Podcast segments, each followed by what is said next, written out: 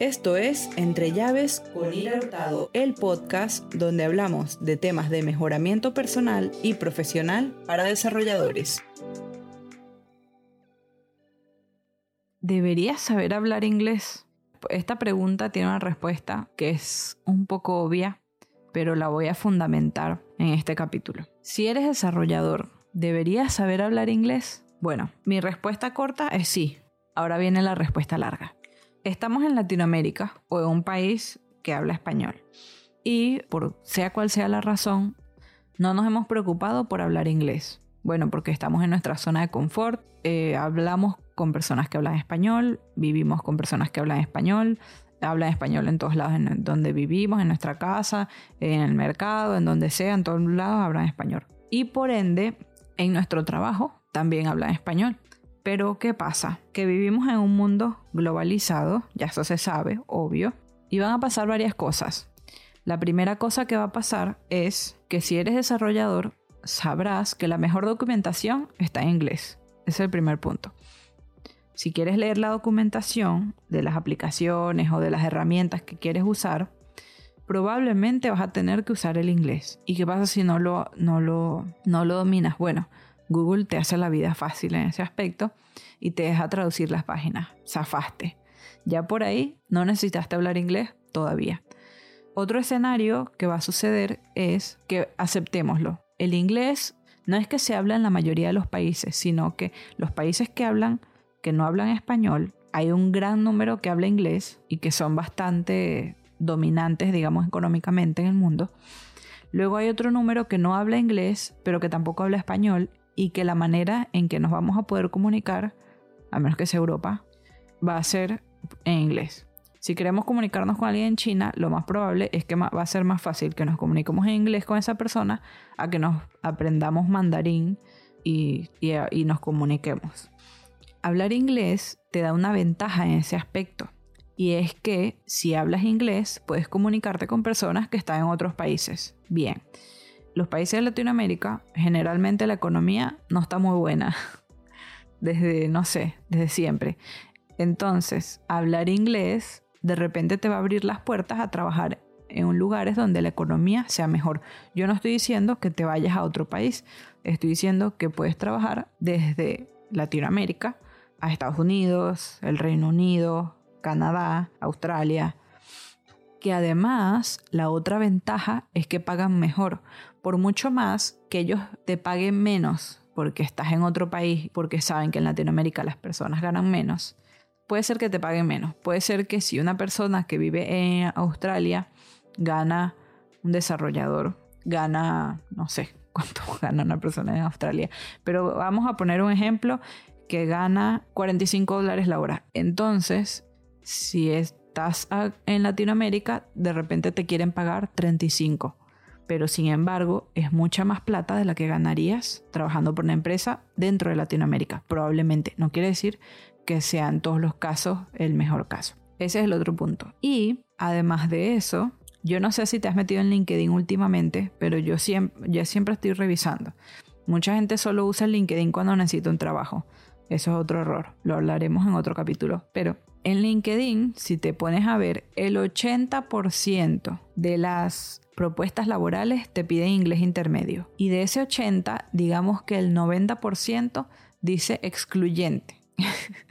Eso quiere decir que ya puedes ser el mejor desarrollador y zafaste hasta este momento y no hablas inglés porque no te gusta, porque sientes que no es lo tuyo. Pero, ¿qué va a pasar? Que entonces tienes muchas menos probabilidades de conseguir un mejor trabajo que el que tienes ahora, porque la mayoría de las, de las postulaciones dicen que nivel intermedio excluyente. Ya nada más por eso, puedes saber de todos los lenguajes de programación, pero si nada más por ese, por ese punto tan importante, quedas afuera. Y es muy mal, está, es, es lamentable. Es lamentable porque hay muchos profesionales que son muy buenos profesionales, pero que directamente en ningún momento se enfocaron en aprender el idioma o que no les gusta. Hay gente que directamente no quiere y se resiste, tiene una resistencia a aprender un idioma nuevo. No solo el inglés, sino cualquier otro. ¿Es el inglés el único idioma que deberíamos aprender? No, si te gustan los idiomas, aprende todos los que tú quieras. Pero ¿es el inglés el más importante? Tampoco. Pero digamos que es el más predominante. Si tú quieres aplicar, por ejemplo, a Canadá, digamos, tienes otra opción. Y es que, bueno, de repente en Canadá las ofertas laborales, hay un cuarto de las ofertas que son en francés. Bueno, aprende a hablar francés. Pero quedarse solo con el español porque te dio flojera o directamente no tuviste la motivación para aprender otro idioma, no, desde mi punto de vista, desde mi opinión, no lo veo conveniente. Porque sería muy triste que un día te llegue una oportunidad del trabajo soñado y te exijan el inglés y no lo tengas. Hay lugares donde te exigen un inglés muy básico y bueno, de repente es mucho más fácil, pero lo ideal es un inglés intermedio para cualquier tipo de trabajo, incluso siendo latinoamericanos, trabajando con latinoamericanos, muchas veces nos piden. Porque todo el mundo sabe lo de las documentaciones y de repente la empresa, esta supuesta empresa del, que de la que vamos a hablar, tiene un cliente afuera y necesita poder darle soporte técnico a un cliente que no habla español. Entonces es importante que lo veas como una manera de cultivar otro de otra de las áreas para cultivar en tu desarrollo profesional y que también te va a ayudar en tu desarrollo personal. Si quieres irte de vacaciones o conocer gente nueva, amigos en otros países, otras culturas, también te va a ayudar muchísimo en ese aspecto. Yo te voy a proponer un ejercicio. Entra ahorita en LinkedIn y ve varias propuestas laborales y ve las propuestas laborales que te llamen la atención y ve si piden inglés. Solo eso. Por lo menos las que me salieron a mí, en todas decía excluyente. Y asumo que, que te va a pasar lo mismo.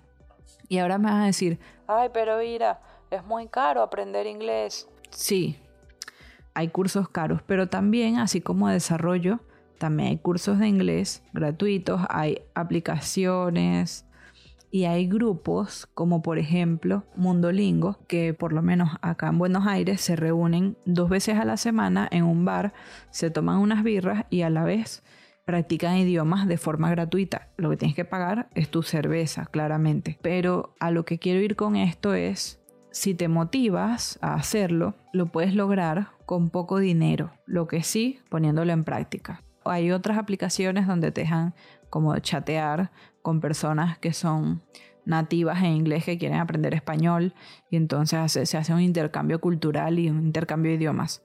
También está bueno. Lo importante es que practiques. Lo que me pasa a mí, digamos que me pasa, me sigue pasando, es que yo lo sé escuchar el inglés, lo sé leer, sé escribir, pero me cuesta mucho hablarlo porque no me gusta cómo pronuncio y me da pena y entonces me entro en un círculo vicioso en donde si me da vergüenza hablarlo, no lo hablo, por ende no practico, por ende me da vergüenza hablarlo porque no... o sea, es un círculo sin fin. Pero por más que sea de eso, yo trato de salir de mi zona de confort y con el tiempo he ido mejorando. ¿qué va a pasar? De repente no mejoro tan rápido como que si eliminase esa vergüenza que me da hablar inglés. Pero avanzar, aunque sea un 1%, ya es suficiente. Es mejor eso a no avanzar nada. Yo creo que cada día que va pasando el inglés es como más importante y más predominante. Te invito a que lo pongas en práctica. Busca un tutor, busca una aplicación, busca un foro, un chat no sé, cualquier cosa, un tema que a ti te guste, que te llame la atención y de repente que te motive a aprender el idioma.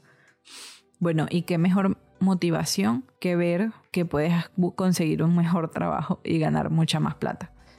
El otro día estaba viendo un video de un chico que también es desarrollador, es chileno, y consiguió trabajo en Australia, no, en Nueva Zelanda.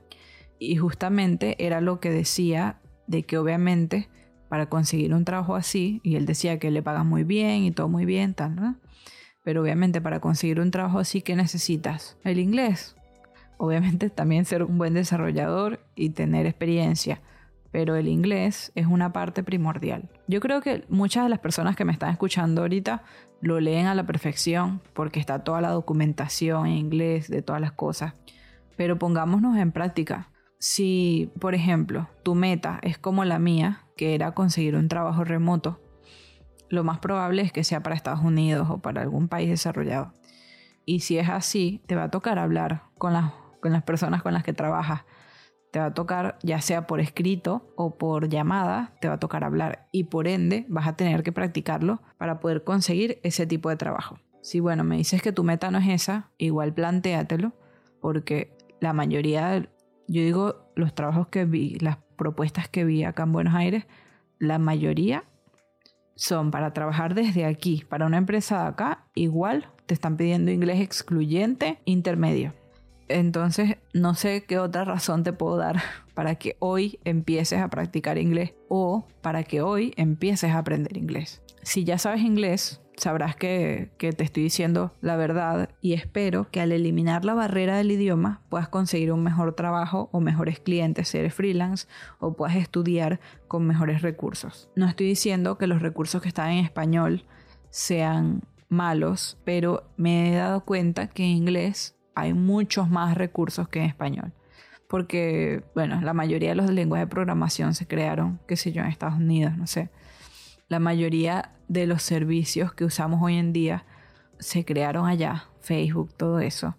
Y si trabajamos con algo de eso, APIs de algo o algo, toda la documentación está en inglés. Hay muchos más recursos en inglés y no es, eso no es una mentira, no es algo que, se, que nadie sepa, es la realidad. Entonces, bueno, aprovechemos el hecho de que tenemos que aprenderlo obligado y que nos va a servir para muchas más cosas de las, de las que nos imaginamos. Yo creo que lo más fundamental acá en este tema es perder el miedo, perder el miedo a eso desconocido, salir de nuestra zona de confort. No va a ser fácil, aprender un nuevo idioma no es fácil nunca, aunque muchos videos de YouTube digan que sí, porque es un sistema nuevo de sintaxis y de todo, son palabras nuevas, todo hay que memorizarlo. Lleva su trabajo, pero va a valer la pena el esfuerzo. No por el hecho de que a la primera no nos salga o que nos equivoquemos muchísimo, vamos a, derrotarnos, ¿no? A seguir adelante, que son cosas que se van aprendiendo con el tiempo. Igual creo que si eres como yo, ya consumes muchísimas películas, series, todo está en inglés. Bueno, hazte un favor y no las pongas dobladas, escúchalas en el idioma original y eso te va a ir entrenando el oído. Escucha podcast, además de este, escucha uno que esté en inglés y eso también te va a ayudar muchísimo si ves algo que está en inglés y quieres traducirlo, evita traducirlo y léelo en el idioma original y eso te va a ayudar porque vas a ver cómo habla la gente realmente y no solamente lo que le enseña a uno en el colegio o en la universidad o en algún curso. Si tienes algún otro tip sobre cómo aprender inglés de forma rápida y mejor, bueno, déjamelo en Instagram, en los comentarios, en la publicación de este, de este episodio. Espero que te haya servido y que esto te motive a empezar o a continuar, cualquiera que sea tu caso. Gracias por haberte quedado hasta el final. Si te gustó, suscríbete para estar siempre al día con los demás episodios. Comparte con alguna persona a la que le pueda ser útil esta información. Además, déjame un comentario sobre lo que opinas de este tema. Si el lugar donde estás escuchando no permite comentarios, puedes buscarme en Instagram o en Twitter como arroba ira-hurtado. Y nos vemos en la próxima.